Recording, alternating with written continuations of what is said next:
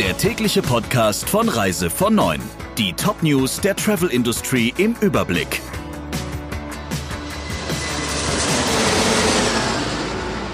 Mit Ursula Lampe, schönen guten Morgen.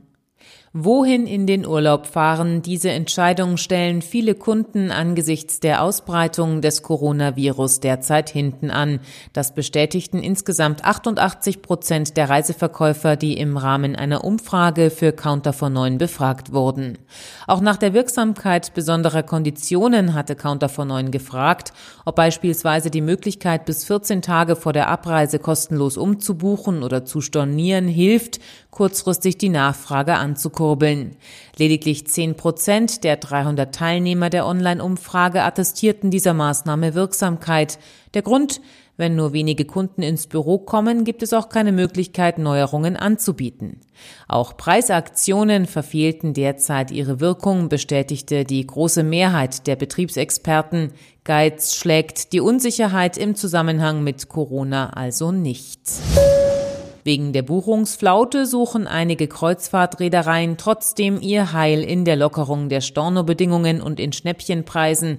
So ist beispielsweise Costa Kreuzfahrten als erste Reederei ihren Kunden entgegengekommen und bietet für bestimmte Neubuchungen eine kostenlose Stornierung noch einen Tag vor der Abreise an. Bei Royal Caribbean kann derzeit jeder gebuchte Passagier seine Kreuzfahrt bis 48 Stunden vor Abreise stornieren, wenngleich es im Fall einer Absage durch den Kunden kein Geld zurückgibt, sondern eine Gutschrift über den vollen Preis. Silver Sea Cruises und Oceana Cruises gewähren unter bestimmten Umständen bis zwei Tage vor dem Ablegen die Möglichkeit, von der Reise zurückzutreten. TUI Cruises und Transocean dagegen sehen derzeit keinen Grund, ihre Stornobedingungen zu lockern.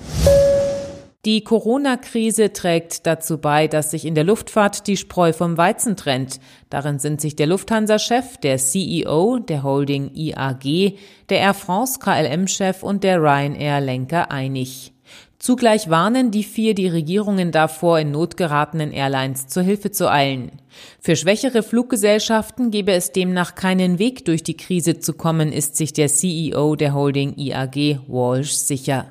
Die Pleite von Flybe, in die die britische Regierung zwei Monate vorher noch 114 Millionen Euro gepumpt hatte, werde nicht die einzige bleiben.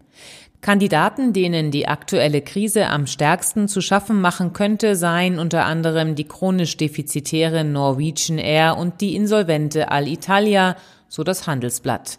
Teile von Alitalia könnten dann für Lufthansa für eine Übernahme wieder attraktiv werden. Auf den Malediven sind zwei Urlaubsanlagen abgeriegelt worden. Es handelt sich um das Kuredu Island Resort mit rund 1400 Urlaubern und Angestellten sowie das Sandys Resort auf der Insel Batala. Zwei Angestellte bzw. ein italienischer Gast haben sich in den Anlagen mit dem Coronavirus angesteckt.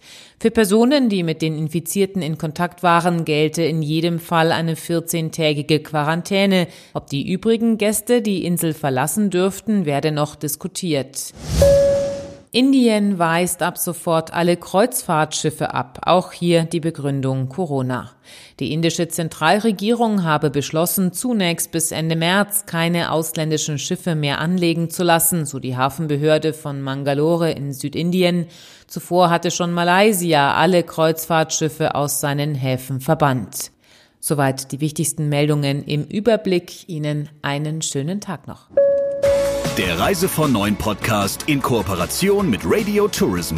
Mehr News aus der Travel Industry finden Sie auf reisevon und in unserem täglichen kostenlosen Newsletter.